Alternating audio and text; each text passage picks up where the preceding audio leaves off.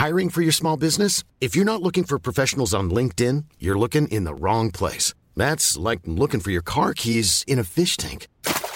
LinkedIn helps you hire professionals you can't find anywhere else, even those who aren't actively searching for a new job but might be open to the perfect role. In a given month, over 70% of LinkedIn users don't even visit other leading job sites. So start looking in the right place. With LinkedIn, you can hire professionals like a professional. Post your free job on linkedin.com/people slash people today. 以下节目包含成人话题，请在家长的指引下收听。今天我寒夜里看雪飘过，怀着冷却了的心窝飘远方。欢迎收听文化土豆，我是易康糯米。现在呢，我是人在香港大学新闻学院里面一间设备很专业的播客录制这个办公室里。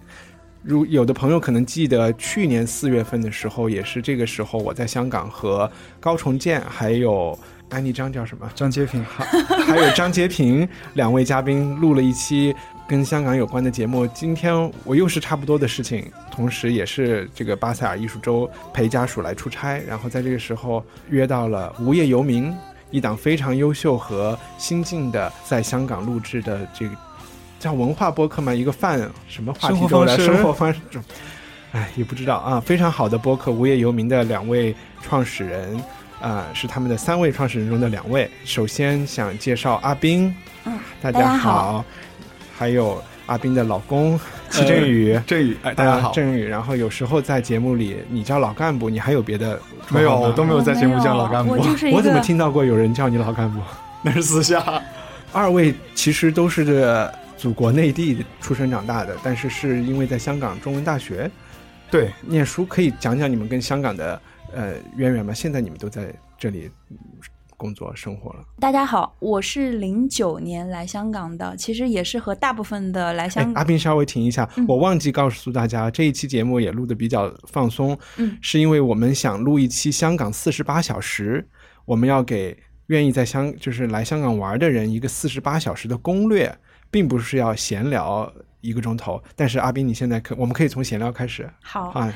我呢是零九年来香港的，所以呢，其实和大部分来香港的内地的年轻人差不多，都是先来这里求学，嗯，然后可能读完书了之后就那个时候你已经读完过一个本科了嘛？对，我是在珠海读了一个本科，嗯然后是工商管理的专业。后来就是大学的时候，因为有一些，呃，怎么说，有一些新的追求，就是有，就是其实有了信仰吧。嗯然后当时想要继续读书的时候，我就看到了中大它有一个基督教研究的一个硕士，啊、我就过来读这个。读这个专业吧，这算是神学吗？是神学，对，它是神学院下面。其实我在来读这个之前，我对这个是一无所知，我也不知道什么是神学院，但是我就一个很灵感一样的决定，让我进入了一个新的世界。对我就来到香港读神学，然后呃，总共读了五年。因为读完了一个硕士之后，我又继续读了一个就是完整的神学学位。OK 后来就在这边结婚，然后留下来生活这样子。OK，对啊，然后你们是在神学院不是我们大学时候就认识了。大家好，我是振宇。对我，我比阿斌要晚来香港一年，我是一零年来香港的，所以到香港到今年就快到九年，八年多的时间。呃，阿斌当时来先读了神学，但我来的时候是先读的是法学啊，因为我本科也是念法律的，所以我也是去中大读了一个俗称老流氓的 Master of Laws。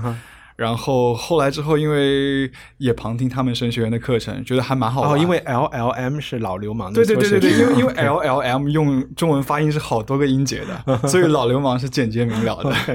然后呃，就因为旁听他们很多神学院的课程，觉得还蛮好玩、蛮有意思的，所以所谓信仰寻求理解嘛，所以后来我也就在也去读了一个入门的一年的这样的一个课程。可以讲一下来香港玩的人会大概知道有什么九龙有港岛，你们的中大是在什么地方？中文大学是在新界，是在新界。对，其实我们俩生活，因为我们俩真的在一起很多年，然后也是在香港生活，两个人也是一直相伴的嘛，嗯所以我我们在香港住的地方是住遍了香港的。其实我们住过好多个区，可以讲讲。我们住过新界，住过香港岛，也住过九龙。第一个住的是住在我我刚来的时候是住在大埔墟嗯哼，的一个就是一个街市旁边的一个很旧的唐楼上面的六楼，我住的是汤房。啊不不懂这个，解释一下。哦，汤房其实就是现在大陆其实也有，就是把一个房子本来就是一间房，但它用木板啊，用什么东西给汤开了，就是给隔开了。啊，我明白，就是那种什么有有一种中介，就是来做这些事儿的。对对对，啊比如说一个厅还蛮大的，他可以把那个厅汤成两个房间或者三个房间。哪个汤字呢？汤字它呃繁体是有像当一样的，呃左边，然后后面也是立刀旁的那个字汤哦啊、就有点像剖开的剖的那个，啊，差不多意思。好处就是很便宜，租金多少？你猜猜看，在哪里啊？在大布须啊，大布须，我觉得三千。一千八。哇，那真的，而且还挺大的一间。呃，还行，还行，但是你要共享卫生间啊，共享书房啊，这些东西。相比于现在的很多人住的汤房，他那间还可以的。对对对对，啊还不错。呃，也是因为我之前认识一个博士生，他住在这里，然后后来他正好不租了，我就租下来了 OK，啊。然后但那个时候其实一个车位就是一个停车车位的月租，我看到在大布区的楼下是一千四，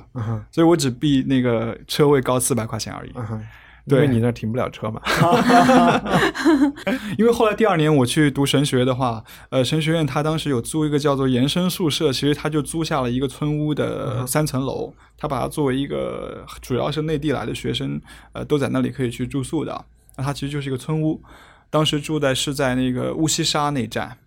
那也是新界嘛呃？也是新界。对，离新界一个挺有名的市中心，新界有两个蛮有名的市中心，一个叫沙田，一个叫马鞍山。嗯，然后离那个马鞍山是很近的，啊、也挺幽静的。从中文大学坐小巴，呃，过去也就十几二十分钟，因为过穿过那个沙田海，横过去就是那里。所以它是像，因为我好像脑子里有印象，沙田是那种完全是有一个地产公司来规划的一个新的居民区嘛，就有完完备的配套设施啊，就是什么娱乐呀、康体啊、什么嗯教育啊什么的。也是很蛮中产的地方，对对你们学校的那些地方也是类似于这呃，乌溪沙呢，它其实也是一个蛮中产的社区了，呃，但是我们住的呢是那种村屋，村屋是一个香港还蛮有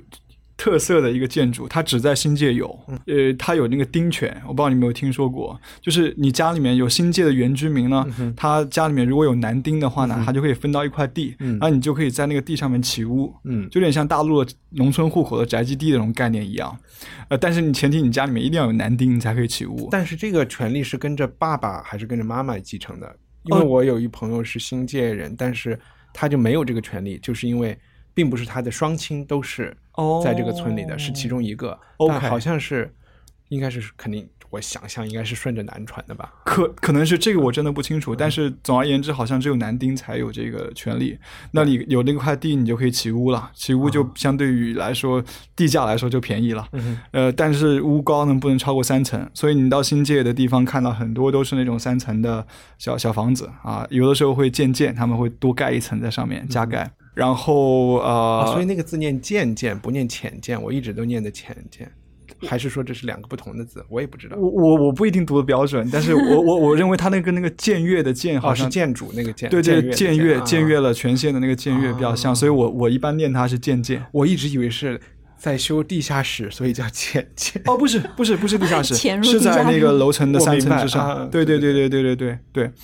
然后呢，我们在那边住了住了有一年的时间啊、也挺不错的。那边工作了之后，就在呃柴湾那边，就港岛的最东边，比柴湾还东的一个地方叫小西湾。哦，在小西湾，我就在那里住了一个居屋。当然，居屋的房东如果要出租的话，他就要先补齐地价。他其实已经补齐地价了，所以我们就去租了那个居屋，也还蛮不错的，就是比较小一点而已。然后呢，后来因为那个房东要把那个房子给卖掉，然后我们就搬到了现在住的这个九龙的地方，就九龙城，啊呃，也是一个老式的唐楼。但这次我住的就不是汤房了，就是你说的九龙城是微信里经常传的那这个有有城墙的那个九龙城对，其实就是那个，但九龙城是一个很大的区。九龙，你你说就经常就是刻板印象中的九龙城，或者九龙寨城，或者九龙城寨呢，就其实是就是里面的一个地方。但是恰恰好我们家住的就是在那个九龙寨城的非常近的地方，呃，马路对面就是那个以前的九龙寨城，现在改建成了公园，但以前就是那个全世界最著名的贫民窟。OK，对，那问一下阿斌，这几个地方你最喜欢的就是生活的这个小的社区是哪里啊？其实我我觉得我们挺幸运的，就在香港一直住的都蛮好的。就是你在香港的对香港的感受和你自己的这种呃个人体验，嗯其实跟你住的我觉得会挺大关系的。我觉得我一直住的都还挺好的，就相比来讲，我小西湾也挺喜欢的。然后当然现在这个也是我住的时间快要是最长的一个九龙城。我我现在应该最喜欢的就是九龙城这里吧。我个人来讲，现在住的是最大的一间。OK，啊，对对，然后它不贵又嗯很大，所以就很实惠，周围也非常的开扬。就是香港大部分的楼是很挤的，但是我们家其实窗户外面就是公园，嗯旁边就有非常棒的，全世界都说非常棒的九龙城街市，对，然后嗯其实就是菜市场是吗？对对嗯然后然后我还在因为有这个空间，我还在家里面会做一些小沙龙，所以就幸福感还蛮强的。就这个什么什么叫沙龙？沙龙，沙龙龙，嗯，就是我们家下面有一条道叫城南道，然后我就在家里面搞了一个沙龙，名字叫做城南客厅。哦，沙龙，我明白了，法国的沙龙。哦对，对我一直在想你在做一种手工，然后拿到街市上去卖，然后我说 草龙、竹龙不、是沙龙。不是，我跟你说过的，对对对对这个我知道我不太标准啊，对对对。我因为我被街市这个带走了，意向带走了。哦对就是又有生活，然后精神上和物质上都还是不错，然后其实开销就是生活的成本不算那么高，相对于在香港来讲。我好奇九龙城的这个街市为什么你们会说它世界出名？我从来没听过。我这个是比较 drama 的说法，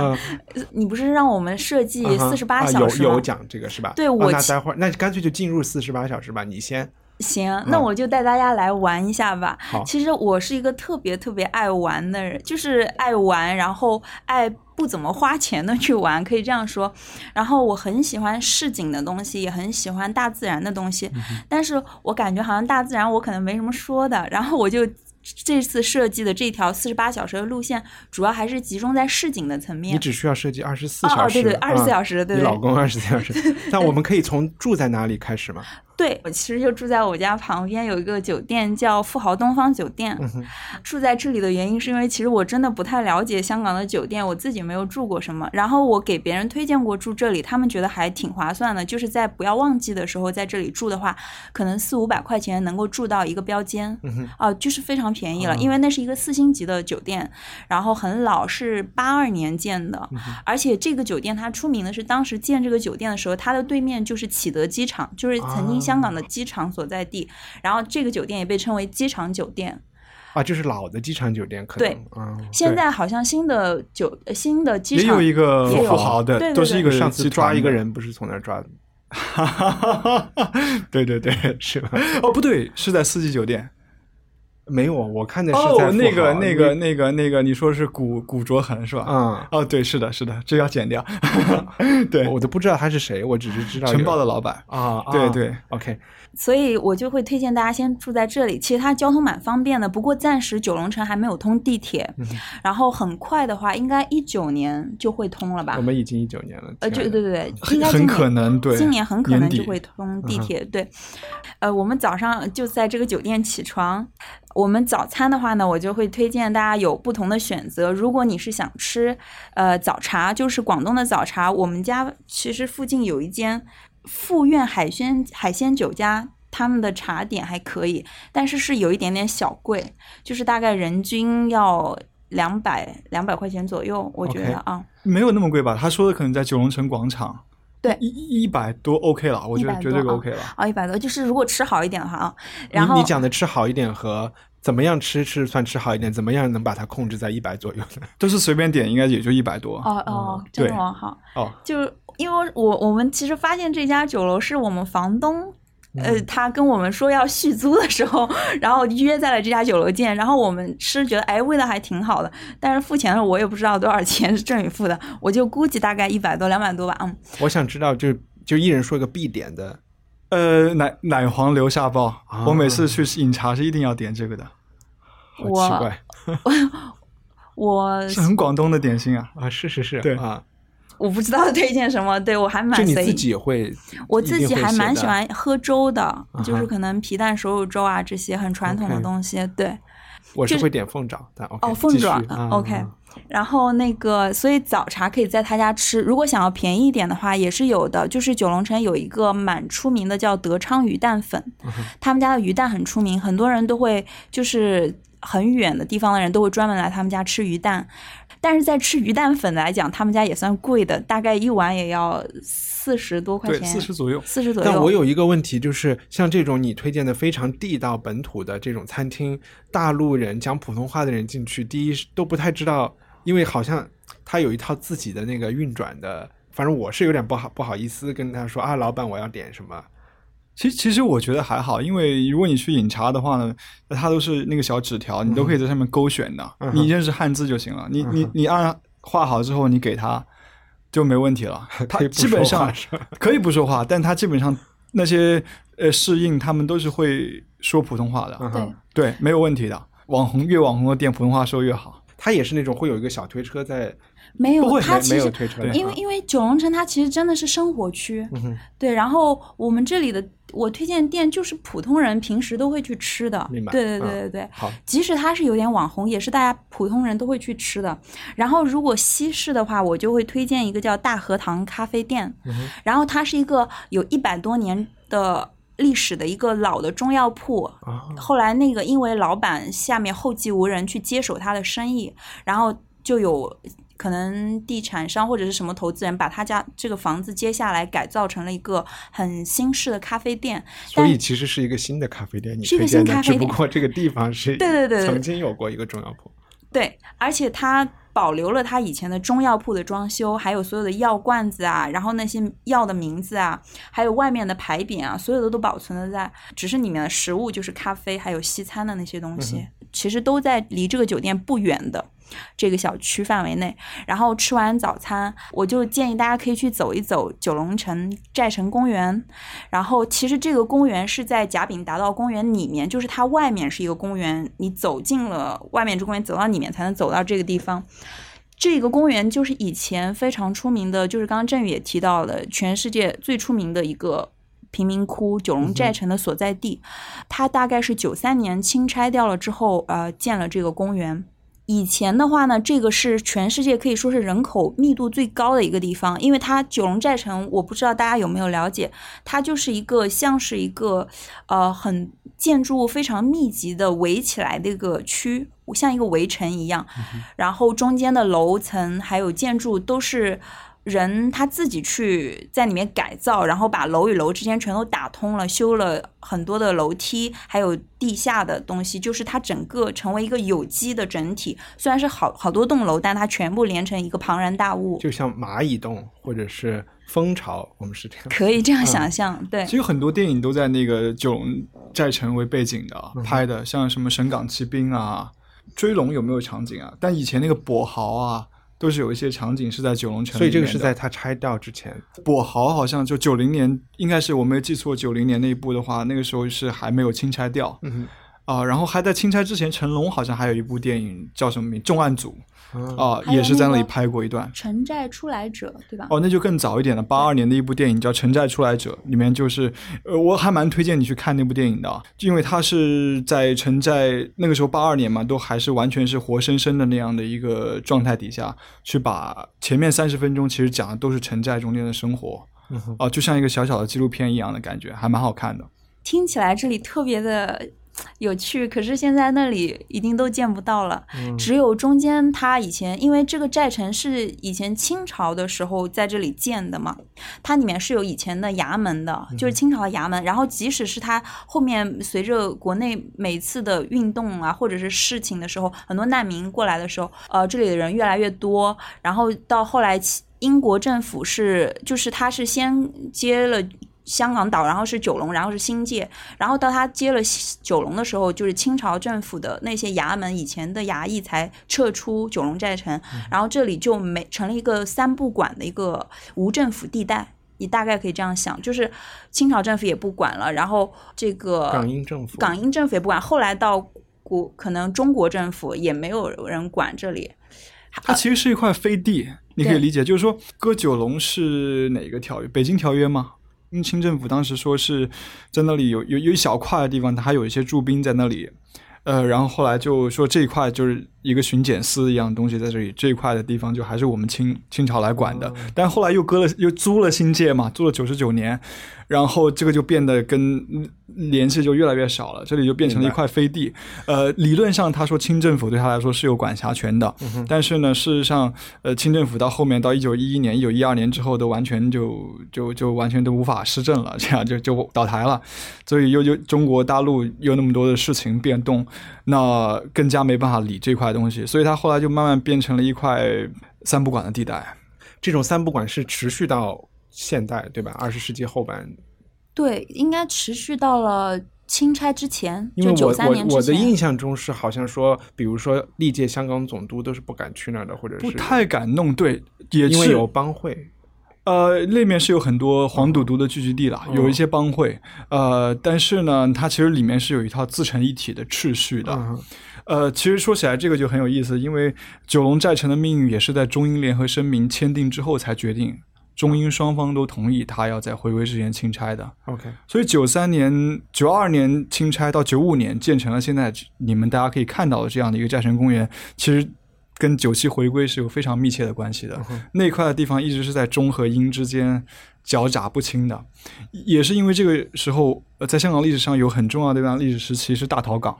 啊，就是从五十年代的国内的这个大大跃进到文革，啊，都有很多人就游泳过来，那他们很自然的会去聚集到一块，就是聚集在这种三不管的地带。有很多人都聚集在那里，然后房子慢慢起来的。它也不是一下子起来那么多房子，一开始也没有什么人。如果你去看那些照片的话，你就会看到房子是慢慢密集、慢慢密集、慢慢密集，最后变成最后大家看到的，就是有一本摄影集叫做《黑暗之城》里面那个样子的呃情况的。对，OK，好，我们继续在这个公园里转一转。公园现在其实是一个苏式园林，就是完全也找不到过去痕迹，但是就是这个衙门它保存了下来。我刚刚说了一大堆，其实想说它中间这个衙门还是在，然后他做了一个小小以前的寨城的模型，在那个衙门的前面，你可以看到以前的这个寨城最后是什么样子。是还有一个南门的古迹，就是他最后钦差的时候发掘考古发现了一些道路啊、石板路那些的。古迹在那里有一些对遗址，好像已经还逛了蛮多时间。不过我还是会去推荐大家去走到寨城公园的外面，可能往上走，呃，看一下地图，就是有一个叫猴王庙，其实不远，就是一街之隔。然后它是一个很小巧，但是很精致的一个小庙。我查了，它是一个姓杨的一个。我忘了不是什么姓孙呢？什么什么朝代的，哦，是不是那个侯啊？是那个王侯将相宁有种乎的那个侯，对侯，你可以对讲对。以前这种民俗的东西保存的特别好，然后它那个瓦下面的各种人物的形象，反正就是那些雕塑做的非常栩栩如生。然后那个庙很小，可是里面还有一些社区的人，可能信这个庙的人，他们有一些家人去世了，他们会给一些钱给这个庙，在这里面有他的牌位，反正它就是一间房一间房都做的很精致。所以它算是一个民间的宗教，它也不是道教的。呃，它现在是华人庙宇什么协会管的，因哦我但我的意思就是，它肯定不是佛教，对吧？它也不是什么妈祖，也不是天后，也不是什么。不是，我觉得像民间宗教，嗯对啊就是一。红王庙所在的那里是一个小山头，其实是呃以前的白鹅山的那个山头。就是在九龙城建区之后，那个山整个是被削掉了一半的，但是那里还是保存了一个山头，然后那个庙是在上面，在那个庙的后面有一个石刻，那个石刻的年代就非常的久远，好像就是鹤字，好像是。好像是一个鹤字，对，就是以前那个山的那个字。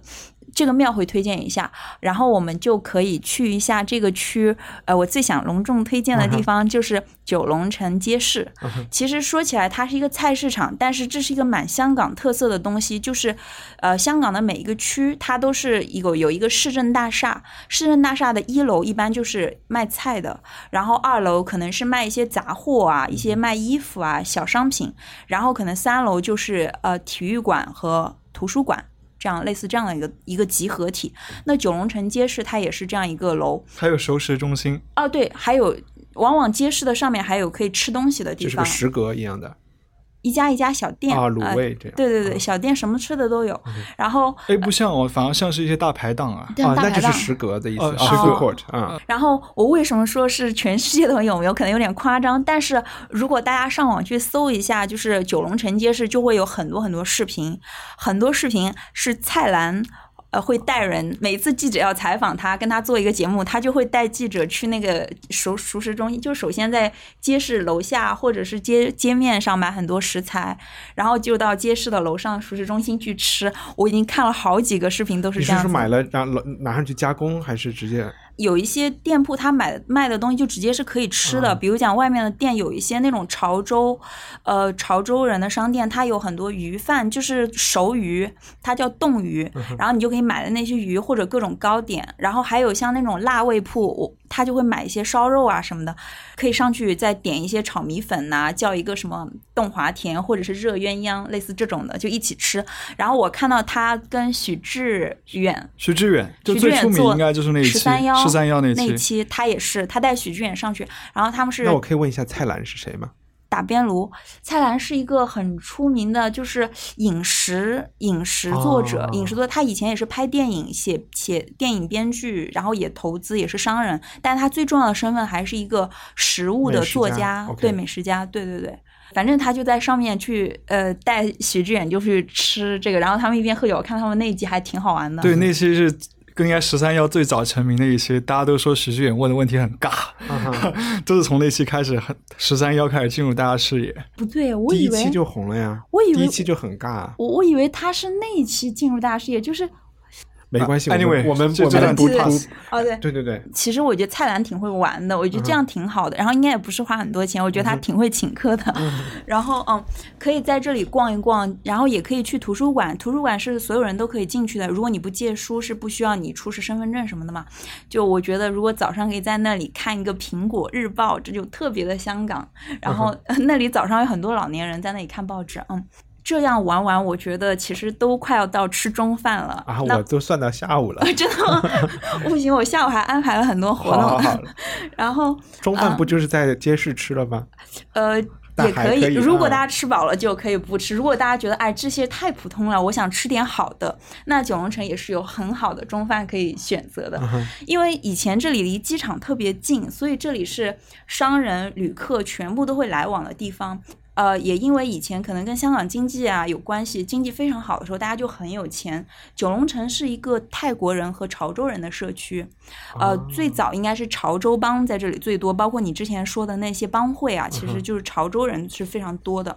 然后九龙城的潮州菜和泰国菜都是非常出名的，那就推荐。一家叫哦，推荐三家吧。那一家就是泰国菜，就是可能比较稍微好吃一点，所以他们是什么时候泰国人来的九龙城住？我觉得他们真的挺早的。我我每次要问这个问题，都没有人能给我答案。啊就我觉得可能都跟潮州人差不多，很早。呃，就是二十世纪甚至初就对，就开始我觉得挺早，因为而且也不是什么云南傣族人，是泰国泰国人。泰国人是泰国人，而且好多是中国人，可能去了泰国，嗯，然后跟那边又怎么样，然后他们又来了香港。我觉得好多人是这样子。OK，这我真的是第一次听说。对。然后然后你不是要去泰国玩吗？等一下，对。嗯，其实九龙城的泰国菜是非常正宗的，对对对因为我问过好多去泰国玩的人，然后他们来九龙城吃泰国菜都会说没有什么区别这样子。啊，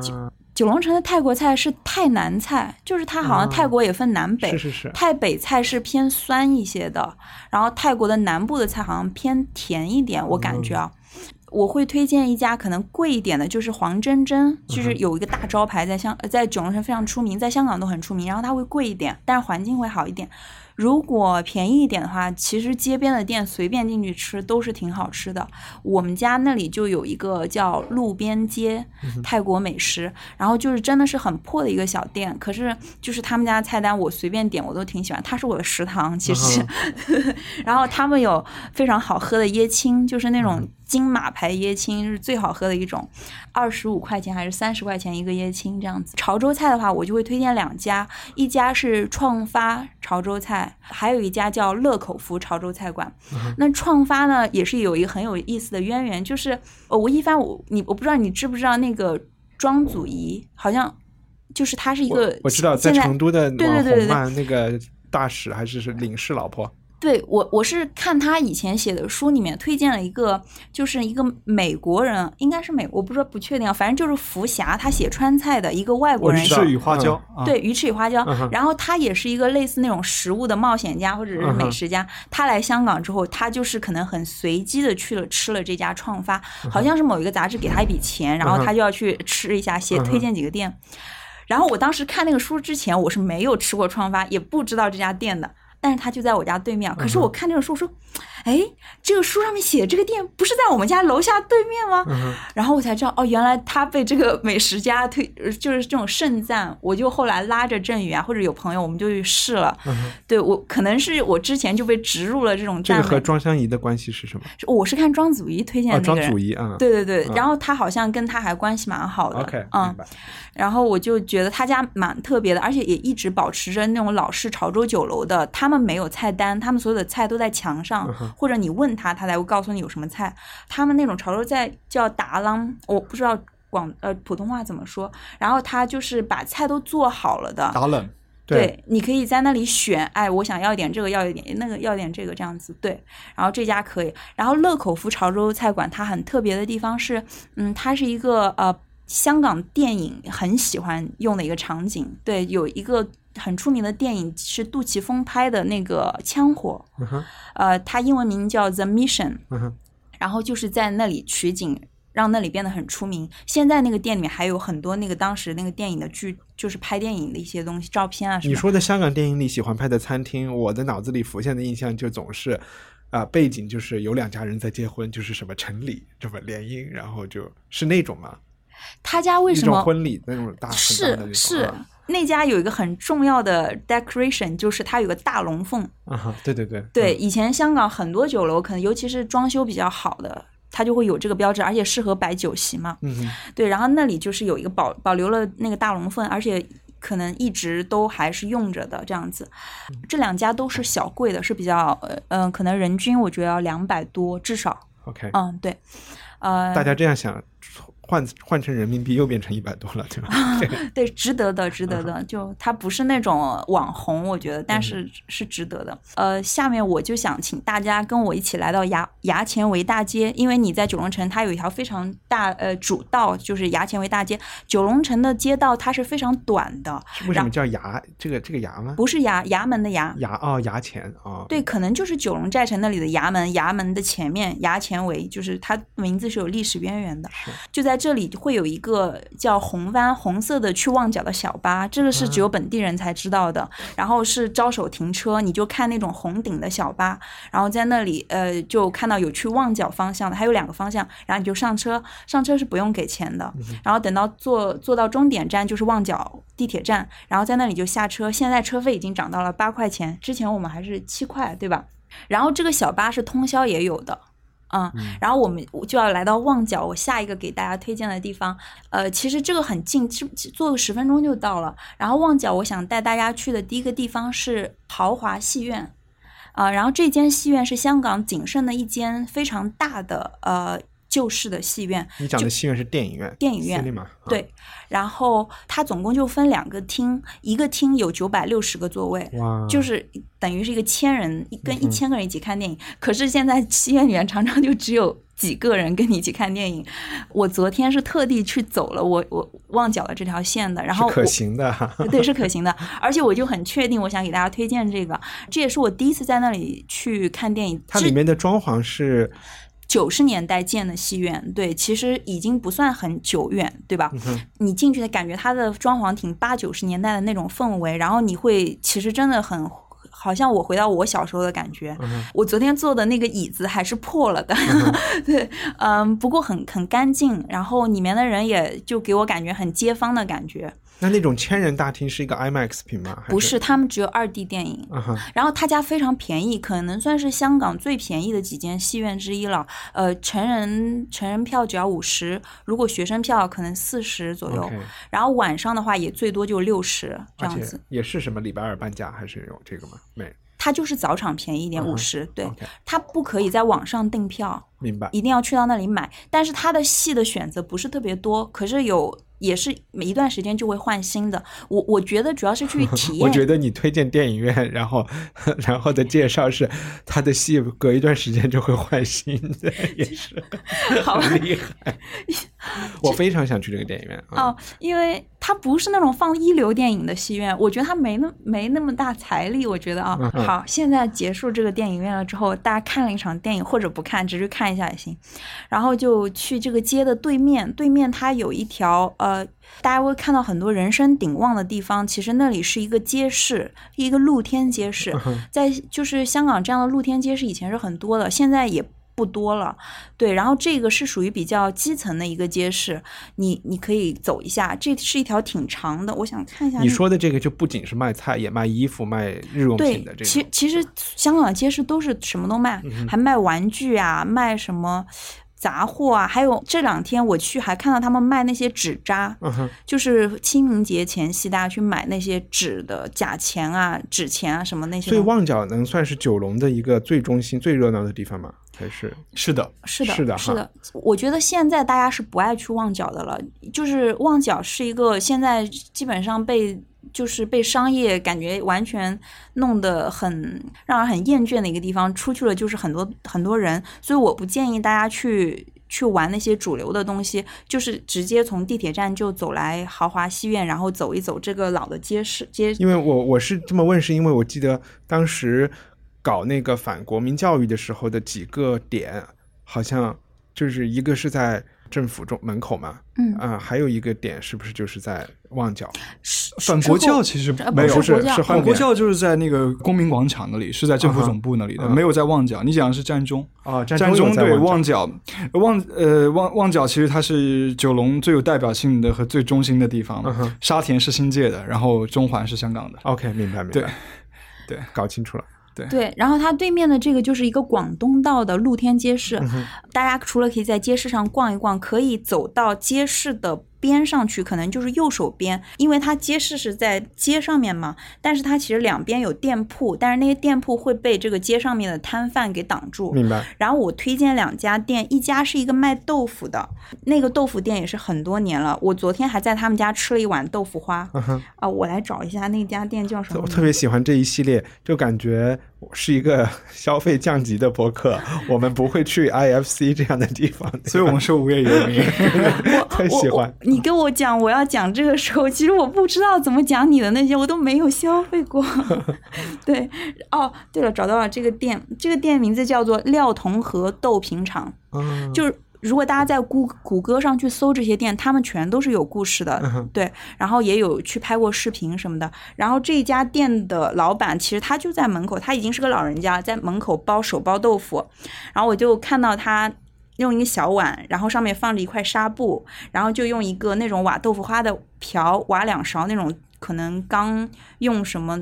还热气腾腾的豆腐，它滑在上面，然后就用那个纱布一系，然后就垒在一起，然后可能放一段时间，它就变成一个手包豆腐，就特别特别怎么吃呢？吃的时候就怎么吃。这个是买回家做菜的但是它店里面是有酿豆腐、有油炸豆腐，也有豆浆。嗯然后我昨天吃了一个豆腐花，然后就不要炒是甜的还是咸的，肯定是甜的，在香港的豆腐花。啊，对，是甜的，上面会撒上红砂糖，嗯，然后那个豆腐花特别特别的滑。是，热的还是凉的呢？都可以，你可以选，嗯。呃，九块钱一碗，，OK，哇，好棒。然后入口即化，然后所以大家去点豆腐花的时候，也是要说什么去冰无糖。这它没有冰，它就哦是冻的，就是冻的，可能放冰箱的。然后热的它还是热的，就是这样。对对对。然后他们家店不远处有一家店，也是吃东西的，叫中国冰室。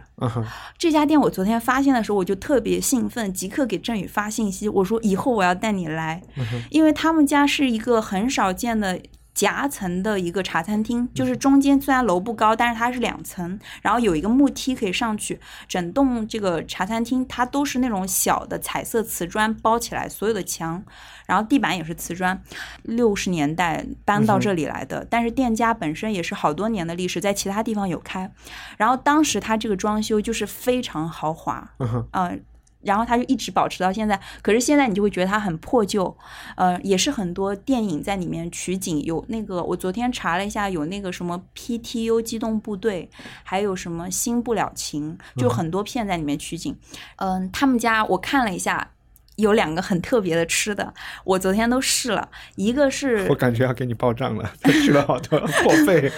没有没有，就很便宜。一个是那个滚水蛋，嗯哼一个是牛奶通粉。，OK，滚水蛋是什么？就是一个煮其实我估计大家听我讲完就不会去吃了。其实它就是一个很滚的水，里面有一颗鸡蛋。啊，啊、我觉得这些食物可能以前是有原因的，就是在你食材还没，是荷包蛋吗？是把一个蛋打碎了以就，是生蛋打进去，打在水里，但是再加糖。反正在呃我们四川这张就可以加糖，嗯可以加糖。我昨天吃没有加糖，但是应该是可以自己自自自变的那种。但你知道有一种食物是在牛奶里面煮鸡蛋吗？不知道，我可能以前没有在节目里聊过，就是是因为看谁的书，就是相当于郁达夫还有丁玲那个年代，他们写年轻人的生活的时候，他们就会认为那个东西是最有营养的，是补的，会，我觉得会。是吧？然后也许那个时候是流行的一种补的，然后郁达夫笔下的人就是因为。打飞机之后就要去煮一个这个，因为他们当时就也就有罪恶感嘛，然后就要煮，所以在他的小说里，每当出现他又去煮了一个牛奶煮鸡仔，真的吗对，还不叫鸡蛋，叫鸡仔，牛奶煮鸡仔。其实他的潜台词是他又打了一次飞机。补一下是吗？我我以为是那个时候物质比较贫乏，鸡蛋已经是很补的东西了。我自己在想，然后我试了一下，我觉得蛮特别的一个体验，就是但是也没有说那么那么好吃，只是我觉得这种食物很少见。嗯然后我们就接着走吧。其实这条街是很长，而且它中间会有马马路隔着，我就建议大家一直走，因为街市它大概两条街之后再往下走，你就可以见到其他的商业形态。呃，这条道上面是聚集了各种各样的商业形态广。东道对吧？，对，除了街，我我之后查一下啊，这个道具体是哪一个？呃，一个是街市往下走了之后，就是一些器材呃。轮胎、汽修类的，它就是整条街每一家都是小铺，然后有各种各样的螺丝。我看到有个店家的那个柜台里面摆着大大小小的螺丝，然后他们的螺丝全部都是非常的光亮，然后闪烁着光泽，一一一摞一摞的排开。对，会给人爽感的。对对对对对。继续往前走，除了轮胎、汽修配零配件，然后会走到一些就是那种可能，如果你开饭店，你就需要很多那些工具啊、刀啊、砧板啊，就继续往下走，每一条街都是不同的东西，然后就一直走到上海街。这是因为以前上海人经常都住那儿吗？我没有搞清楚，可是我想了一个是这样子的，我知道以前旺角其实离海边是很近的，就它旺角旁边就是有有一个旺角码头，它就离海很近，但是后面填海，它就把那里全都填掉了。啊，明白。然后，所以外围的东西，它的规划，我在想上海街那些是后规划的，嗯对。但是像什么西洋菜街、通菜街，然后这一类的，可能以前就，但是这个不太准确啊。呃，我昨天是走到为什么西洋菜街听着那么耳熟？因为呃，西洋菜南街之前是一个很有名的，就是呃，在那里有一个行人专用区，后来有很多人在那里表演、唱歌啊、哦 K 歌啊、打赏啊，那里变成一条很红的街。后来因为噪音很大的滋扰，后来有杀街这么一说，就把那个取消了，就不允许你再做类似任何这种演艺活动。明白。对，我就推荐大家去一个叫“妈不在家”咖啡店。OK，啊，总算这个稍微就是年轻又新潮一点，它是一个蛮嬉皮士的一个咖啡店，给我感觉。然后他家的装修也是旧旧的、破破的，但里面到处都是植物，也是很小的一间店。但是在上海街，它的是一个三楼，很隐蔽。不过你一进入那一面墙，你就看到他贴了很多他们家设计的海报，你就可以上去。你还要敲一个门铃，会有人给你开门，你就会进去这样子。呃，里面就是很拥挤，然后。堆着垫子啊，到处都是植物，你就找一个舒服的地方，还挺适合坐呃走累了过来歇个脚。我们就可以再去一个香港人、香港的年轻人、文青们非常喜欢去的电影院，也可以去看一下。那里有一个书店，就是从这里继续走的话，就是库百老百老汇电影中心，然后那里、啊那里有一个库布里克书店，所以这个就和北京的是个姐妹，可能就北京有应该是一家公司对对对，可能是在那个什么万国城里面的百老汇旁边就是库布里克。对对，可能应该是。啊那所以可以去打卡，好，可以去看一下，因为这个电影院它是比较好的，不不像我前面那个电影院，可能电影选择不多，然后也不是特别好看的电影。这个电影院它选的电影一般都还挺好的，明白。对。然后因为北京电影节好多都在百老汇做嘛，嗯，哦，OK，对，是一个库布里克会上映很多一些其他电影院不会上映的电影，而且会经常有一些老片的重温，对对对对对。的策展式的电影影展，这样、对。在北京，我觉得它也是很少，是有的时候什么二十五块钱可以买到一张票的，而呃，这边可能七八十最便宜的时候，附近其实也挺多东西看的，有一个天后古庙，在众坊街，是以前可能旺角这里挺大的一个天后庙。然后周围其实我走的这条街，呃这个区都像是老人活动的地方，因为旺角一边是年轻人活动的比较多，但是我这边走下来其实老人，除了这个电影中心是文青喜欢去的。然后这个众坊街里的天后庙，还有周围就是非常多老人。到晚上的时候，那里就摆出来很多摊，有各种各样的算命的小摊，有那种什么用小鸟给你算命的啊，然后 用塔罗牌给你算命的啊，然后就是各种。好多外国人喜欢去那里玩的，就是真的是游客会去，嗯，但是我觉得很多香港本地人也会在那里做一些不同的事情。那里有很多歌厅，对，就是老歌厅，然后是 K 歌吗？不是我们 K 歌，是他们有歌手在那里，就是一些阿姨，就是就这种歌厅可能在大陆是八十年代80年代或者七十年代对末老歌厅。改革开放初期的时候的有一些那些你知道那个球在那滚啊，红红红绿绿的啊 OK，然后一明白就是贾樟柯电影里的，对对对对就是那样的东西的。实际上他们都还在活着，就是那些电影里面的东西真的还在这里，然后是真的普通人会去的，而且很多那些阿叔啊、阿姐，他们会有很粉、很迷的一些歌星，就平民歌手我想知道他们穿什么样的戏服。他们就穿他们自己好看的裙子吧我想，嗯，对，我我就稍微说一下，因为我有一个朋友艺术家，他叫呃杨媛媛，然后他给我看了一些他在美国拍的这种歌厅里的中国城的这种歌手，但是他们现在可能已经八九十岁了，但他们红的时候是二十世纪初、二十世纪上半叶吧。在美国唐人街，他们的那个戏服是京剧或者是越剧的戏服和。呃，巴黎那种艳舞的那种闪闪发光的衣服结合，比基尼结合的，哇塞、啊、就是他们很独创的，就是什么旧金山中国城里的这个风格的艳舞风格。我觉得这里它也有一点像这种唐人街啊、中国城的感觉的，嗯，对对对，我就你说到让我想到，没事儿，继续啊。对那个所以他们就下午就开门了吗？还是这件事情是夜生活的？差不多是晚上，对，嗯。然后外面有很多大排档，然后就是庙街啊，就是都在附近，可以去逛逛，然后呃大排档吃点东西。我我昨天又找了一家蛮好吃的，但是那些歌厅，你有找到有一家哪一家推荐名字？我我看到了一家叫东京歌座嗯。其实都是很小的歌厅，你大概可以想象就是一间房间，然后里面一些座位就是这样子，然后那个门口它还会有一个橱窗，上面会贴出来这个歌厅它有哪些歌手的、啊的照片，对对对，一般都是一些阿姨，就你确定是唱歌的地方吗？应该是唱歌的，呃，那里可能是唱歌，但是那个地方就歌厅很多地方是庙街，嗯庙街大家爱会有其他看那个香港的古惑仔电影或黑帮电影的庙街是很出名那个地方了，所以那边有真有很多的色情服务场所，也有、嗯也有人站街的，对啊，都是可以的，也有大排档，就是我我我看所以那相当于是九龙的湾仔。有点类似这样，对，因为就是如果我们就谈论刻板印象这个词的话呢，呃，一般如果你在香港生活了很久，或者你问香港人的话，你新界大家可能想象的是比较新市镇，沙田那样的新市镇，或者是一些郊野公园，像西贡那样的山山水水、好山好水，然后一些中产的社区。九龙的特点呢，就是这种。很痞气的、很 MK 的，MK 就是 Mongkok，、旺角的这个简称，就是这种很市井的文化。那么香港的一些刻板印象就是这个中环的这种嗯 殖民地，包括我们现在所在的这种地方，这个殖民地的风格很浓的这种刻板印象。讲英文的呗，嗯。对，嗯。是，然后就可以去吃啊大排档，对，，OK，我我找了一家叫星际菜馆，嗯然后他们家的煲仔饭应该蛮出名的。然后我昨天吃了一个辣味的煲仔饭，也挺好吃的，五十块钱有一个。对我还加了一颗窝蛋，哇，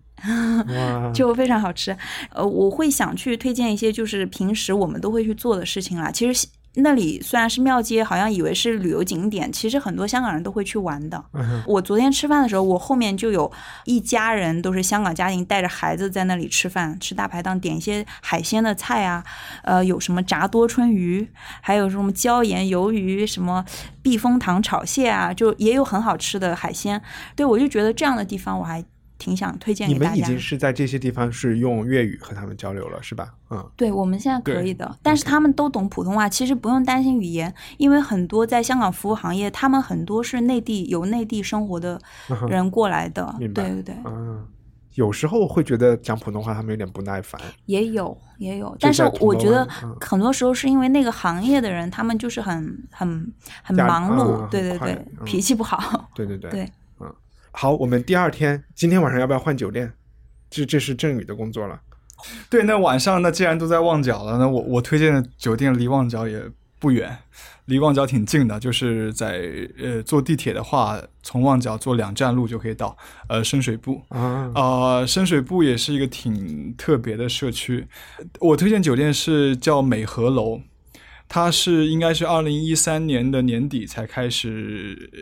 新装修之后翻新之后开始营业的。它其实是这个楼是香港第一个公屋。啊 OK，是应该是一九五二年年底还是一九五三年年底的时候，呃，香港的石硖尾有一次大火，嗯，呃，就跟北京那个大兴大火一样，烧烧死了很多人，外来人口。对，烧死了很多低端人口。当时是那个廖屋区，就是一些可能一些难民啊，或者一些就廖屋区的意思就是住那些铁皮房和非法的那些违章建筑的那种那种区域。呃，当时港英政府的时候就想。觉得这样的东西要去处理一下它，所以他就建了第一个这种徙置区啊，就是迁徙的徙，就去建了这样的一个 H 型的公屋。啊，然后就把那些人就是从那些料屋去移动到了这样的公屋里面去住，所以那也是第一个香港的公屋。然后呢，之后到了差不多区刚才没听懂，H 型我听懂了，然后呢？呃喜字区。喜字区就是就是就是你你本来住在这一区是你住在这一区的这些铁皮房里面，然后呢，你先要把你那房都拆掉了，就让它回迁嘛，回迁对回迁房就跟大陆对回迁房。但那字是什么？迁徙的徙。你说千禧年的禧，不是迁徙的迁徙，迁徙自由。的那啊个移动的那个意思，啊对对，明白明白。迁徙的嗯。徙徙置区，对，香港叫徙置区，对，然后哦，他们每次用广东话说这个词在电视上的时候，我听的都是写字区，就是写字写字楼楼的感觉啊，写字区，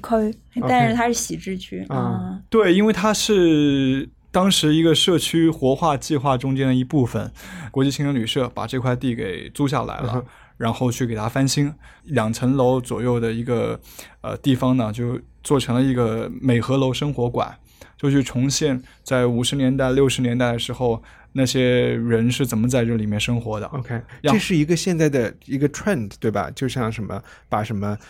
监狱啊、工厂啊搞成新的文对创对对对对对对对对，其实深水埗区跟九龙城区挺像的。我觉得这些街区就是一些老的街区，他们正在经历的一个市生化的过程，嗯就是一些可能文艺项目去进驻啊，或者是一些旧的古迹把它活化啊。然后这个地方地价就慢慢变高了，然后就有中产来入住啊，嗯然后就再有更多的一些精品的店啊、精品的咖啡店进去啊，就是这样的话，就是这就是 gentrification 嘛，就是就是深化的，就是这样的一个过程。深水埗区和九龙城区其实都在经历这样的过程。嗯啊，包括阿斌开始提到那个大和堂的咖啡馆，它其实也都是这样的一个 case 啊。那家咖啡很贵，对，咖啡所以我们要抵制这种五十港币以上的地方，旅游的话可以来体验一下，要不然你就成了这个师生化的一部分了嘛。也是没有办法遏制住的，因为那个他那个店离九龙城新开的地铁口，呃，九龙未来一九年应该是宋皇台站会有一个口出来就是九龙城。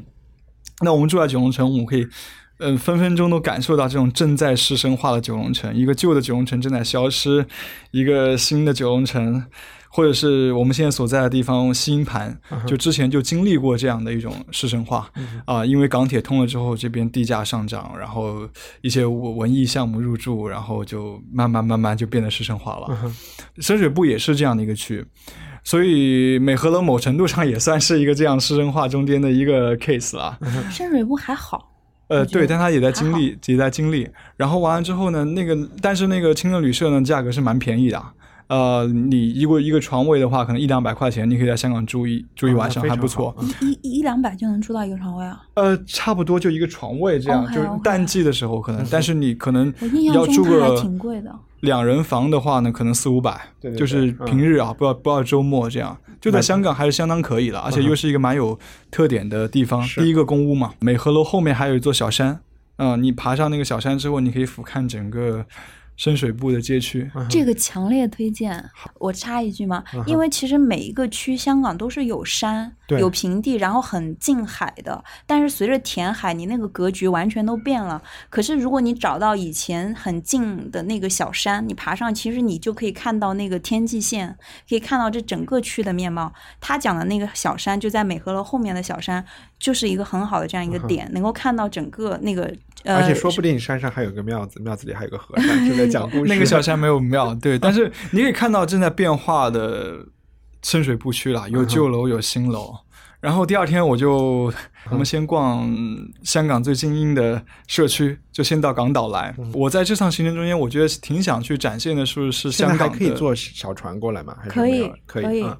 呃天星小轮是吧？嗯哦也可以，你那就你就从搭一样搭荃湾线，从深水埗直接搭到尖沙咀，从尖沙咀坐天星小轮到港岛也都可以这样。呃，或者直接坐地铁坐到金钟站，啊，坐金钟站出来的时候呢，呃，你可以去到一个我蛮推荐的一个地方，可能这这个这个这个机构的名号很大，呃，但是可能去过的人不多，叫亚洲协会，亚洲协会的香港分会，呃，Asia Society 对，Asia Society 呃这个建筑我觉得是很有特点的，它是依山而建，嗯呃，然后它的建筑给人感觉整个感觉就很 humble，、就很谦谦谦卑，它是很和那个山是融为一体的，嗯，非常低调。你在外面不会看到像有些建筑一样那么的张牙舞爪，那么的张扬。它一系列的一个小建筑群里面，但你说的这种谦卑，对其实在我心里就是那种零零七电影里面坏人住的地方的那种风格，不是吧？嗯，看你从哪个角度去看。就如果拍一个电影，有一个人是住在 Asia Society 里面，他肯定不是一个反派。那个是因为那里地价很贵，但是但那不是一个住的地方嘛，那是一个机构。哎我明，白它那个不是有古籍？古迹是的，是的，他也是古迹。他以前是那个英国的叫裕多利军营，嗯哼裕多利的广东话读出来就 Victoria，、就维多利亚，呃呃的一个军营，那里有一些军火库，是旧的了，但是是很早以前的军火库，早就废弃了。所以它到底是在马路的南边还是北边？我不分南北，哎，啊，它是它挺就是它，隐蔽的，就是它是在那个太古广场这边吗？呃，在太古广场这一边往，往山上走正义道，朝山上沿正义道走，嗯。这这名字很牛逼，叫正义道。对，正义道九号，就是你往山上走，要爬。香港公园那往爬爬爬上一点点山的时候，你才可以看到差不多有一那些建一系列建筑群中一两个建筑出现。嗯，我特别喜欢它的那个桥，是叫果福桥底下的，就是在那个树林里面穿过去的一个桥。当时因为就是因为有果福在那里面栖息，他们当时去设计这个建筑的时候就觉得说不要铺对当地的生态影响到最小。就是一种蝙蝠是吗？对对对，一种蝙蝠，然后就所以去设计了这样的一个桥。哦，就就就很很很低调，非常低调。然后在里面穿行，就跟有点像小迷宫一样，但你看到周围的景色是非常好的，你在底下可以看到整个维港，嗯，也可以看到整个中环建筑群，但你有隐藏在山的一角的感觉。但你是让我们来吃早餐？你可以去那个香港公园那边有不错的咖啡厅，嗯呃呃，去去吃吃吃早餐也可以，太古广场里面去吃也可以，总而言之，甚至不吃也可以，看你爱好吃哪里。对，然后完了之后你就去 Asia Society 玩一下，我觉得挺值得去一逛的啊。那逛完之后呢，其实我觉得你可以去就下来，从金钟道下来就一直走走路，你再走过太古广场那边，你就可以走到中环那里的环球大厦。环球大厦也是一个香港蛮特别的地方，呃，它是一个有二十七层高的一个写字楼，应该到今年有三十九年或者三十八年的历史了。嗯呃，它的一到三层呢是呃商场，里面基本上全都是菲律宾和菲佣聚集的地方，嗯卖的也是菲律宾的东西啊，也是环球大厦的外观是什么样的呀？就是还挺普通的，就还看上去还蛮高大上的一个写字楼。在哪儿？在在中环站的 B 出口地铁上盖，你从 A 出口出来了，你第一眼望到了也是环球大厦。OK，它分两个部分，一个是商场，一个是写字楼。商场的部分其实就是菲律宾人聚居的地方，卖菲律宾的东西啊，呃然后去给汇款啊等等诸如此类，都是在那里。嗯啊，然后四层以上呢都是一些写字楼。去那里其实不是为了去看写字楼，而是去看那个环球大厦的下面三层。啊，那里就像马尼拉一样，就是菲律宾一样的感觉。所以是一个小小菲律宾的，对小菲律宾的感觉，嗯。就是香港有两个大厦应该还蛮出名的，一个是重庆大厦，嗯对，呃，底层的全球化，一个可能就是环球大厦，就是在中环中间折叠出来了一个菲律宾，而且那个地方你如果是星期一到星期五去，可能人很少，但是你只要周末去的话，就全都是菲律宾人。哼在那里干各种各样的事情啊。嗯，picnic 基本呃，不不在那个里面 picnic 了，嗯就是寄东西、啊换钱买廉价的东西，hangouts 各种各样。他们会在周边的那些天桥上嗯面去，呃，就在那里就 picnic，、就是在中环最市中心遮打大厦、这个颐和大厦这个最中中心的地方去去 picnic。我觉得这本身的意象也蛮好玩的，嗯就是就是去就是人是可以去。把这个建筑的用途整个就颠覆掉的，嗯。它本来设计是是很很冷冰冰的，很很高大上的，但是你等到你周六周末去的时候，你看到一群菲佣 姐姐在那里拿几个纸板围住，在那里唱歌，在那里 picnic，就就就很好玩。嗯。我觉得，刚刚阿斌提到九龙城，我们所在的城南道那里就好像是一个泰国人的社区，有很多泰国人的店，然后四月份的时候还有泼水节。呃，重庆大厦你可能去到一个印度的感觉，当你来到环球大厦呢，你可能就感觉去到了菲律宾、啊。呃，我觉得你去了很高大上的爱社 Society 那边，感觉很高阶的生活之后，跟高阶人生活在一起的菲律宾人，他们的生活，我觉得也可以感受一下。嗯可以买一些菲律宾的美食吃，呃，有一个快乐风，对吧？就我忘了名英文名了，那个那个就快乐风的快餐在在楼下也有。你就是说 Jollibee 是炸鸡的那个对店？对对对对，对是是是是就是在那里也有。我或者你逛完环球大厦之后，你就在环球大厦里面吃一点，或者你可以去那里，我还蛮推荐的，是一个很隐藏的餐厅，是在那个易碎会的冰窖，啊，呃，是一个很闹中取静的地方。然后呢，价格真的是挺便宜的，味道就一般般，但真的很安静，环境很好。在中环找到那么便宜，其实就是一种另外的 H society，我觉得就是 呃，可能是吧，但价格是 OK 的，啊，是价格是真的是不贵。我们是先考虑价格，其他的再排一排。可以介绍一下易碎会这个蛮有趣的地方，对对对。你可以介绍。完蛋了，我没有做功课。易碎易碎会好像它跟那个外国记者协会是在一起，一栋楼，一栋楼，对对对对对对。那个建筑是一个古迹，它应该是叫 French Club 还是叫 French 什么吧？对，对就叫这个名字。对对对，然后它因为我们老嗯以前老说爱丁堡艺术节叫 Fringe，所以我在想它的名字是不是根据这个来的嗯？我觉得就是个文艺青年 hang out 的地方，有个天台。其实那个对我来说是这个那个是功用。它本来外国文艺青年 hang out 的，其实本香港文艺青对对对，年应该不就是一个说中说英文的文艺青年 hang 哦 out 的地方。对对对嗯然后其他我也不知道，它里边楼里边还办不办活动？我是有有有一些活动有但是但是我都很少去，我只是去那个冰窖吃饭，啊哈对，挺便宜的啊，喝这个喝杯咖啡。维基百科上说，它以前是旧牛奶公司的仓库。啊，所以冰窖 OK 嗯，对，对，嗯也是一个举办各种活动的地方。对嗯，我觉得吃完饭之后呢，下午我觉得就可以去去到九龙，OK，去到一个蛮中产的社区，那站叫钻石山，哇，听着是好棒。Diamond Hill，离黄大仙很近。嗯然后那里你钻石山里一出来就可以看到这个鹤里活广场。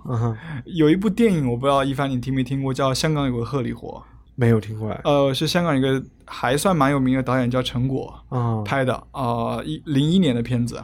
呃，他拍的他就是在那个鹤里活广场那里拍的。嗯呃，鹤里活广场后面有一个很中产的社区，叫星河民居。OK，呃，它其实是一个五个特别高的，就是我刚刚说特别张扬那种楼，屏风楼，五个连屏的啪啪啪上去，所以那它就和九龙火车站楼上的那些差不多呃。可能对啊它呃九龙火车站底下是元芳嘛，它只有一个，但它是五个，但是住宅，元芳可能是写字楼多一点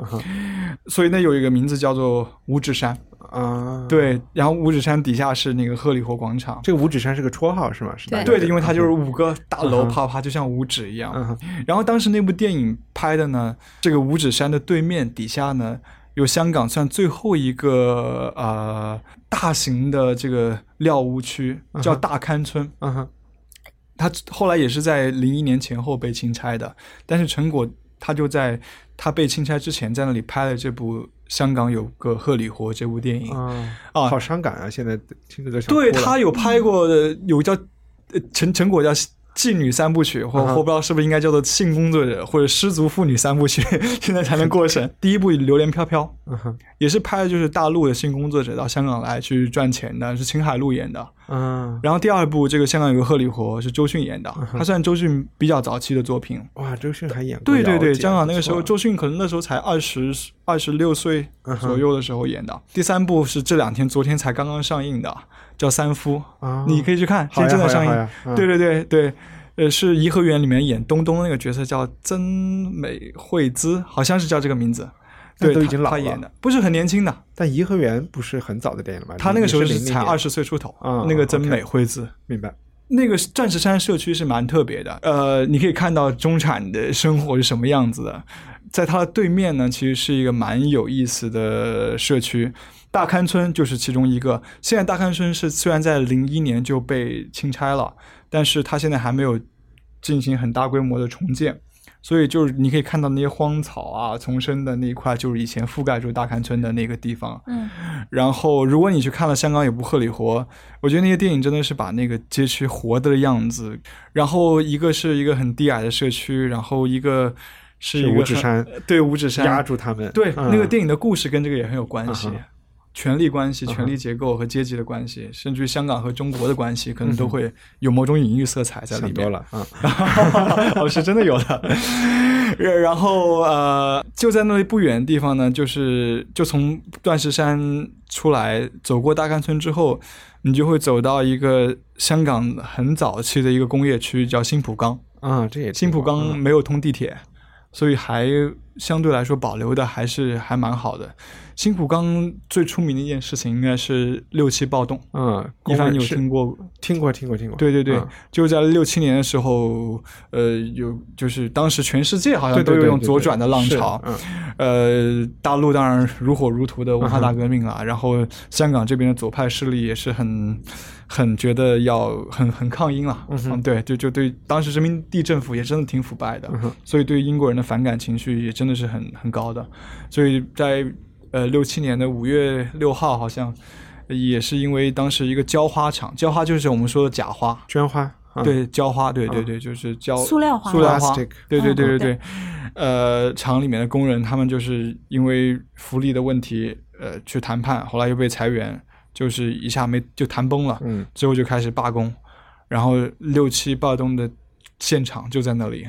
现在那里是一个写字楼，嗯，然后也可以看到当时还有一些浇花厂，什么红 A 啊，嗯啊、星光实业公司啊，那些呃旧有的做浇花的公司现在还在，还有一些长江制衣厂，就你可以在那个里想象到香港七十年代经济起飞的时候的样子。所以李嘉诚是做浇花出来的嘛？他但他对，但我我不确定李嘉诚是不是在在那里，嗯我不确定，我我不敢乱嗯说。呃，但是那那一块呢，真的就是很多做浇花厂，因为那个时候七十年代香港经济起飞的时候，很很大的一个支柱产业真的就浇花，都有很多工厦。但是现在那些工厦都变成了写字楼，嗯哼然后也有一些新的文艺的社群去那边入驻，一些什么浪人剧社啊，还有一些有一个书店还蛮推荐的，一个英文书店叫清风堂嗯，啊，里面卖很多跟香港有关的英文书，你说的这些文艺青年聚居的，是在围绕哪里聚居？就是在新浦岗的工厦里新浦岗的面。工厦里面。对对对啊对，就在新浦岗的因为那个地工厦里面。租比较，所以它也是这个楼就是一个文创园了，现在感觉。呃，它其实不是一个文创园，那它是一块区域，嗯然后每个楼和楼之间离的是挺近的。在新浦江，它街名其实挺有意思的，就是它有一条就是贯穿整个，就你想象那种街区一样的感觉，就是一个街一个楼中间有一条街道，后面又有一个楼，就是就是那种 block 那种概念。它贯穿整个所有这这些楼的一条街叫大有街，然后它有就一二三就八达街、五方街，什么四什么街，啊呃，就它就是一二三四四五五六六七八这这样去的街道去命名那些街道的。但又不完全是第一届、第二届、第三届。呃对，它不是用这个，就是它用反而中国里面很很这个中国文化里面的一些比较好的词去去命命名，就是一二三四五这样的东西。一统中原。呃，然后然后大有了，接着就是贯穿那里。然后它其实我刚刚提到这些地方，它是分散在不同的工厦里面的，那里有很多工厦，一个工厦连着另外一个工厦，所以工厦就是工厂大厦，就是在七十年代的时候制作胶花啊或者制作衣服啊这些东西就是在那里面。现在那些工厦里面有一些是做写字楼了。有一些作为是物流的仓库、啊，有一些可能是一些我知道有剧社，啊有个浪人剧社啊在那啊，对边你刚才提到啊，然后后还有一个就是像那个也有书店，嗯嗯，还有一本香港很有名的文艺类杂志叫做《字花》的编辑部呢，也在那边。不知道哪几个字花是哪字花就是文字的字，嗯开花的花。OK，字花对，在香港本地还是蛮有名的一本文艺的杂志。那编辑部也就在新浦江，因为新浦江地价相对来说就是蛮便宜的。嗯哼，对啊，有趣有趣。这样逛完就差不多到晚饭时间了，到了吗？晚饭时间如果还住在那个美和楼的话，就可以回到深水埗啊、那里可能是傍晚的时间吧。那边有一家呃叫荔枝角道上面有一家呃叫做蓝山咖啡专门店的 OK，咖啡店的咖啡非常好喝啊。那间咖啡铺呢是看上去很破旧的，嗯，也是两三个阿姐在那里做的啊，还有一些吃的，还有一些面啊，就有点像茶餐厅那种感觉。但它的咖啡真的是还蛮好喝的。那我们一直其实没有解释，你刚才好像想说深水埗为什么是一个那么传有有点传奇的地方。啊你知道，在在我小时候来香港的时候，想因为我在那儿第一次发现 Game Boy 买游戏卡还有什么四十八合一，之前我都是买的一合一，或者是最多就是四合一。它是我最早的，它还不是电脑城，可能还没有，因为我们之前不是聊过互联网考古嘛，对但是是一个像中关村一样的地方。是的，，其实没错，深水埗就是你买电脑配件是一个最最出名的地方，因为它那有个叫黄金电脑广场，嗯，或者叫高登电脑广场，啊，那里就是类似中关村一样的地方。哦你买电脑硬件配件，香港的这个不像大陆，你去京东、去淘宝买电脑配件，呃，很方便的。在香港基本上没有什么网购，大家都比较习惯实体购物，哦那你就一定去。所以香港高登是跟这个黄金广场有关系应该没有，就高登论坛，你说是高登论坛，嗯。应该跟这个好像没有什么关系。但是你这么说起来，它又是一个就是 geek 的东西，又是一个香港本土的东西，又然后又有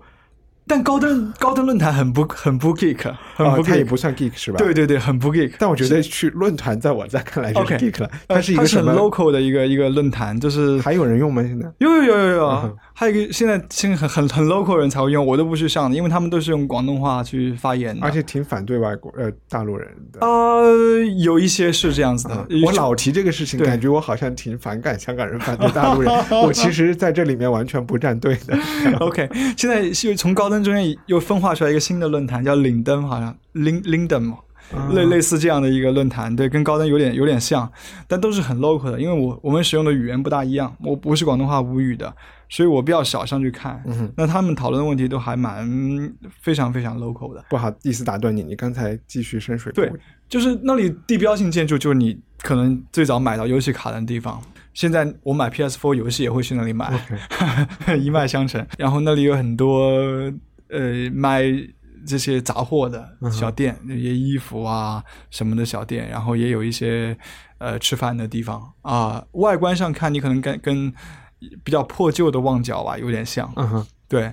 呃，然后深水埗它那个区呢，真的是相对来说比较穷的区。一四年当时就有一个调查说，它的呃深水埗的地方，它的贫穷率高达百分之十八点二，就是人均入息中位数只有七千二百块。香港入学中文数可能是在一万三左右的啊、但他那里可能都一半都不到啊、有领中原的贫困贫困户的比例是百分之十九点五。，OK，呃，这还是蛮高的。你你收入要挺低的，几千块钱吧，你才可以领中原。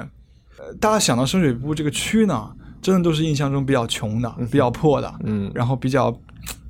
真的就是乱乱的感觉。对，一个住在九龙城寨的人说深水埗乱，到底哪个乱一点？呃，其实是真的真的是深水埗更穷一点。总而言之，是一个相对来说比较基层的社区啊，但它也在慢慢的变得更加师生化。OK，对，是这样的一个地方。呃，我觉得挺值得一看的，因为那里有很多真的是比较底层一点的人在那边生活的啊、卖东西的，尤尤其可以看到很多老人，嗯哼在街上去运一些垃圾啊，嗯哼，啊、或者是在厕所里面，你看到工作有很多老人的，啊、他们真的是就生活在很很贫困线之下的啊、因为香港它没有养老金嗯哼，啊、没有养老金，可能只有生果金，生果金可能一个月一两千块钱就就撑死了。那很多老人他要生活，他就不得不出来做工嗯哼，啊，所以就你可以，尤其你在那个区，反正我去的时候，我就看到挺多老人在那边工作的，就是一个比较基层的生活状态，你可以在那里体验一下。啊。所以就是从早上最高端的 这个亚洲 Society，、对，到到菲律宾的社区，再到中午的呃中产的生活，再到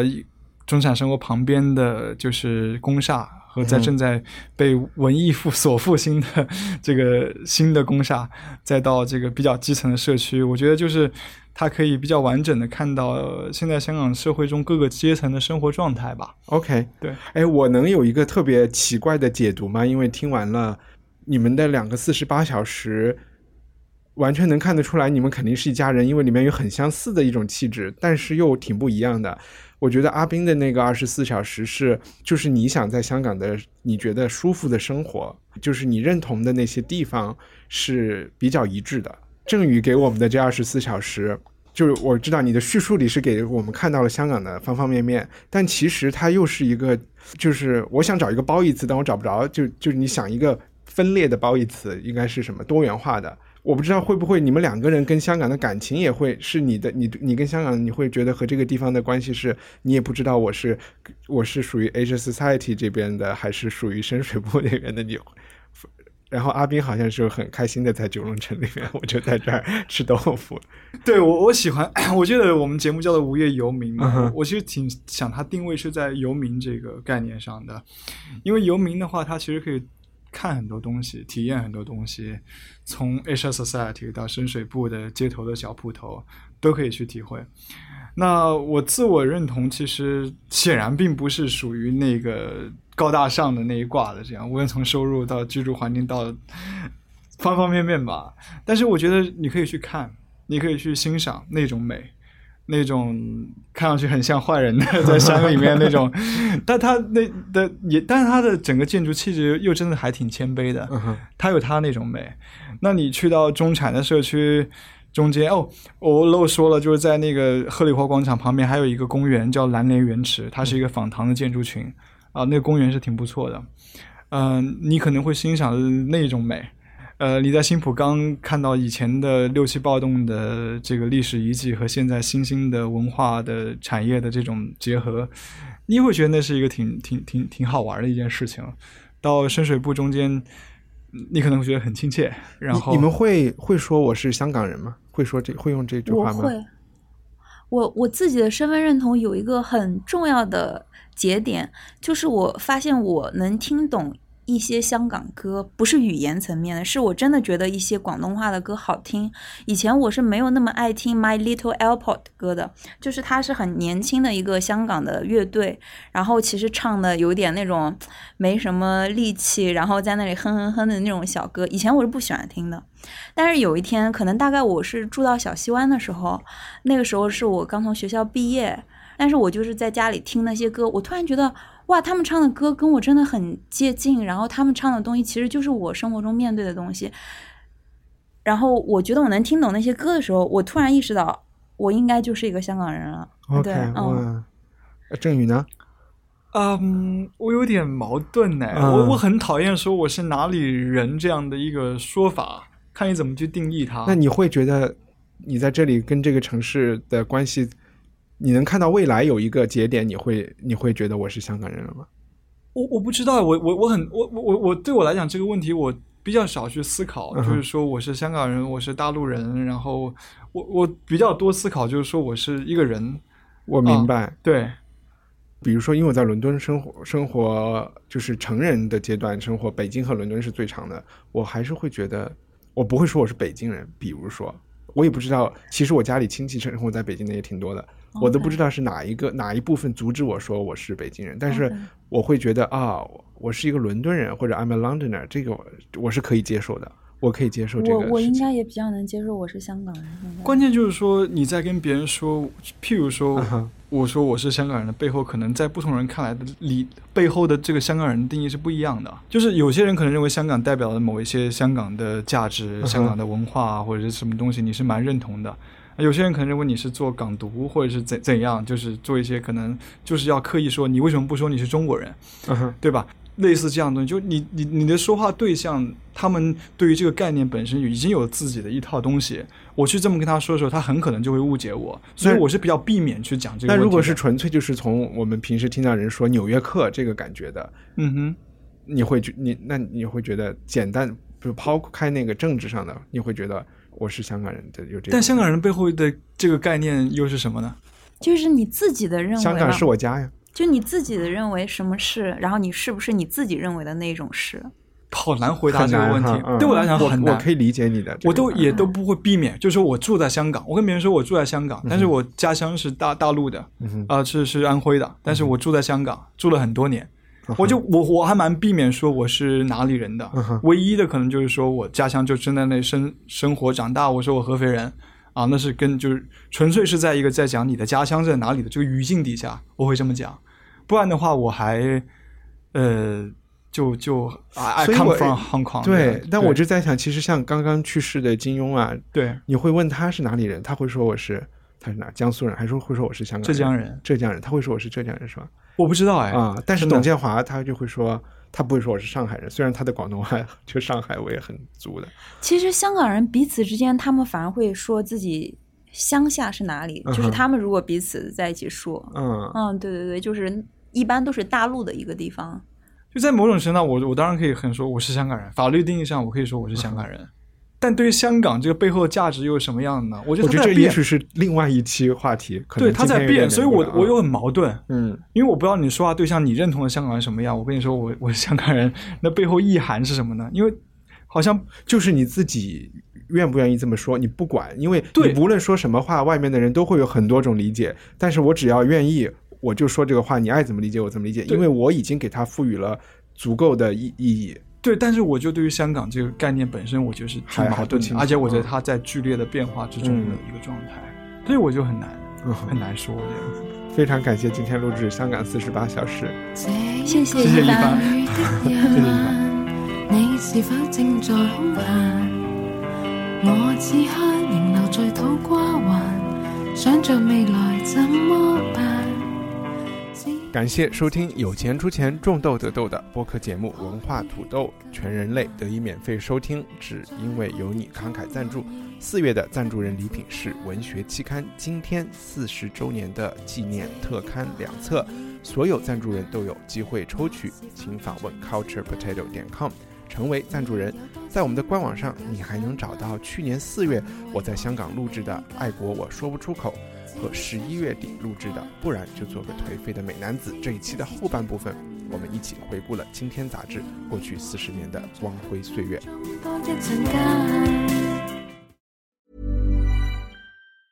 Planning for your next trip? Elevate your travel style with Quince. Quince has all the jet setting essentials you'll want for your next getaway, like European linen, premium luggage options, buttery soft Italian leather bags, and so much more. And is all priced at 50 to 80% less than similar brands. Plus, Quince only works with factories that use safe and ethical manufacturing practices. Pack your bags with high-quality essentials you'll be wearing for vacations to come with Quince. Go to quince.com slash pack for free shipping and 365-day returns.